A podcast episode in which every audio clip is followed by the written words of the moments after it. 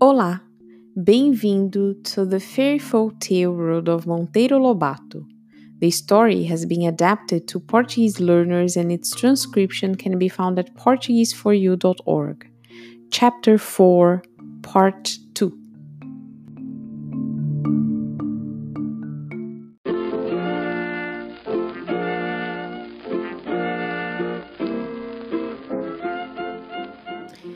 E a gente não consegue ver o saci?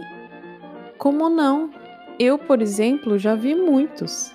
Ainda no mês passado andou por aqui um saci mexendo comigo, por sinal que lhe dei uma lição de mestre.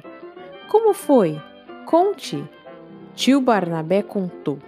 Tinha anoitecido e eu estava sozinho em casa, rezando as minhas rezas. Rezei e depois me deu vontade de comer pipoca.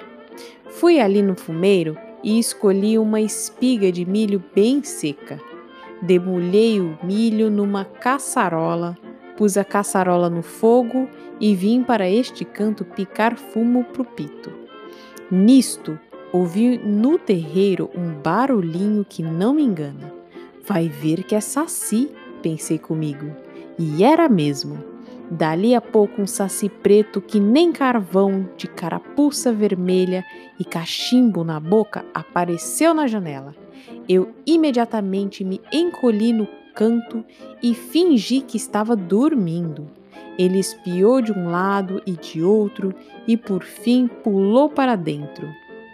Veio vindo, chegou pertinho de mim, escutou os meus roncos e convenceu-se de que eu estava mesmo dormindo.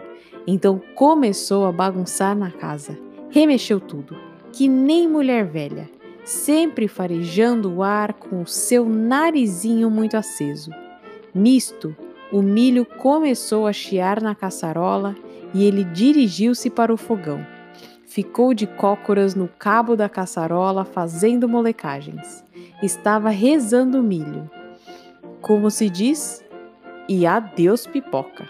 Cada grão que o saci reza não rebenta mais, fica queimado. Dali saiu para bulir numa ninhada de ovos que a minha galinha carijó estava chocando num balaio velho, naquele canto. A pobre galinha quase que morreu de susto. Fez cró, cró, cró e voou do ninho feito uma louca, mais arrepiada que um ouriço. Resultado: o saci rezou os ovos e todos estragaram.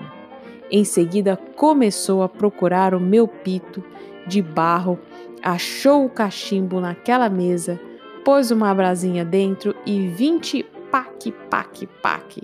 Tirou justamente sete fumaçadas. O Saci gosta muito do número sete.